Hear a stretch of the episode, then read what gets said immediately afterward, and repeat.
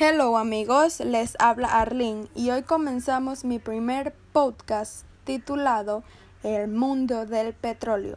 Con mi primer episodio, El petróleo en Panamá. Espero que sea un interesante tema para ustedes y disfrútenlo. Hoy Panamá es un importador neto de derivados de petróleo y en este negocio las empresas transnacionales tienen un peso fundamental lo que da paso a esta situación de oligopolio que incide en el desarrollo de altos precios que los ciudadanos pagan por los derivados de petróleo.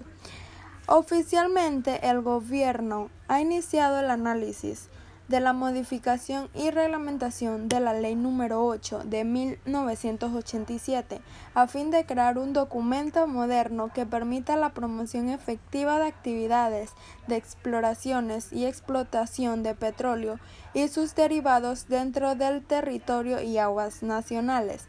La empresa Harken de Panamá solicitó la suscripción de un contrato de operación para hacer exploraciones petrolíferas en un área de 300.000 hectáreas en un bloque que abarca parte de la bahía de Panamá, el Golfo de Panamá, Golfo de San Miguel y parte de Garachine, el cual está en una etapa final de trámite.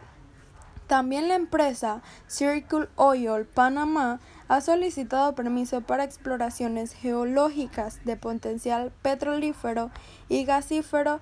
en 2.999.089 hectáreas en el área ubicada costa fuera de la provincia de Colón y comarca de Cunayala durante 24 meses con un compromiso de inversión de 250 mil dólares. Esta solicitud igualmente se encuentra en trámite y recientemente ha sido formalizada ante el Ministerio de Comercio e Industrias y la Dirección Nacional de Hidrocarburos del Ministerio de Economía y Finanzas.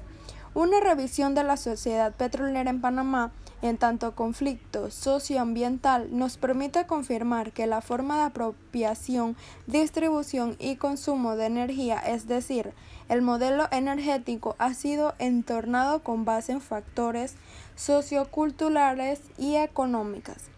específicos que han hecho posible una profunda diferenciación de transferencia de valor económico de los recursos naturales y sociales del campo en la ciudad.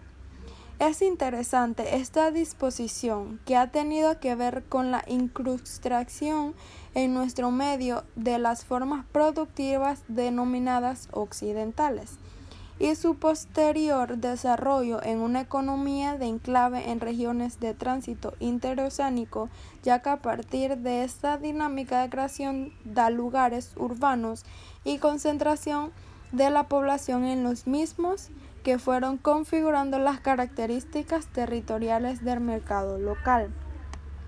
El espacio sobre el cual se desarrollaron los modelos de gestión de los factores productivos en la economía como la energía. Esta formación espacio territorial del mercado tiene mucho que ver con la formación del costo, eficiencia económico y utilización de los recursos naturales y sociales en estos modelos de gestión de los factores productivos.